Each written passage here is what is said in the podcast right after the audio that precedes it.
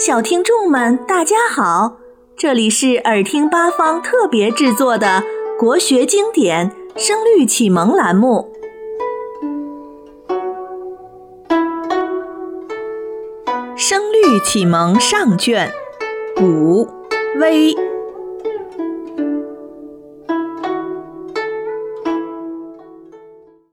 原文：宽对猛，是。对飞，福美对成肥，珊瑚对玳瑁，锦绣对珠玑，桃灼灼，柳依依，绿岸对红溪。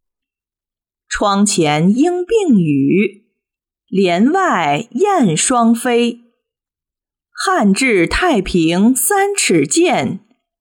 周真大定一容一，银城赏月之诗，只愁月堕。斟满送春之酒，唯憾春归。译文：宽厚和勇敢相对，是和非相对，穿着华美的衣服和骑着良马相对。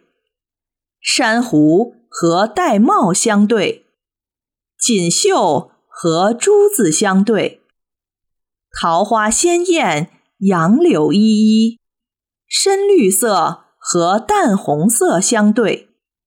窗前莺鸟啼鸣，雨声不断；帘外燕子成双飞舞。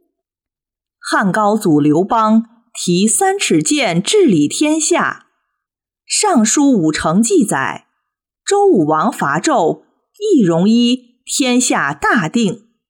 吟出赏月之诗，只担心月亮下落；把酒杯斟满来迎春，只是叹息春天短暂就要离去。这段文字告诉我们：大好春光里，桃灼柳依，切记要珍惜。刘邦提剑。周武伐纣，男儿自当大志在胸。下面我给大家讲一个历史小典故，名字叫“晚学成才”。苏洵字明允，是唐宋八大家之一。在文学史上，他同他的两个儿子苏轼和苏辙。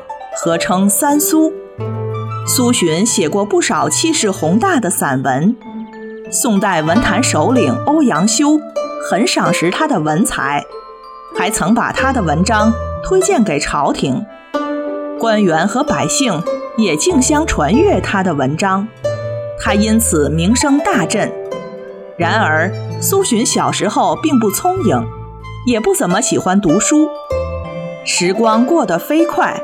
眼看就要到而立之年了，可他的学识却不见长进。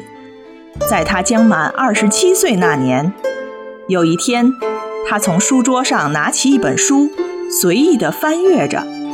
无意中，他在书中看到一个故事，讲的是古人珍惜时光、刻苦读书的事情。他先读了一遍，觉得写得挺好，因此又看了一遍。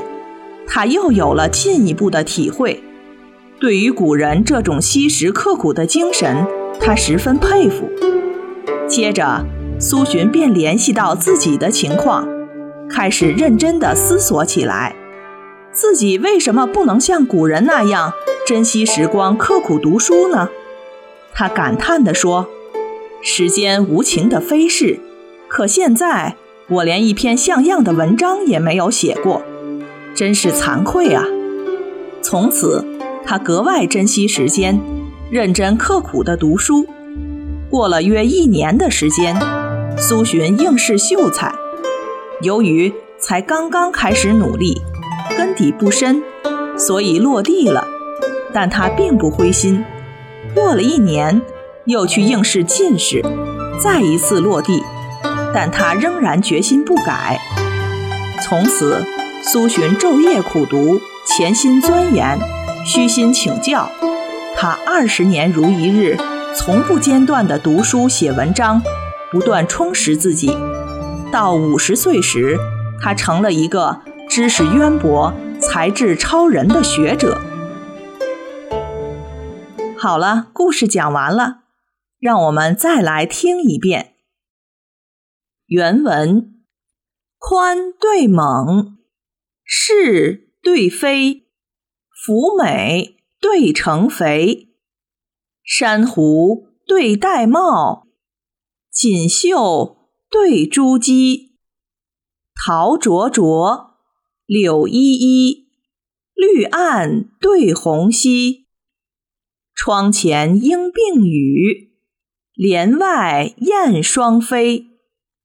汉至太平三尺剑，周真大定一戎衣。吟成赏月之诗，只愁月堕。斟满送春之酒，唯憾春归。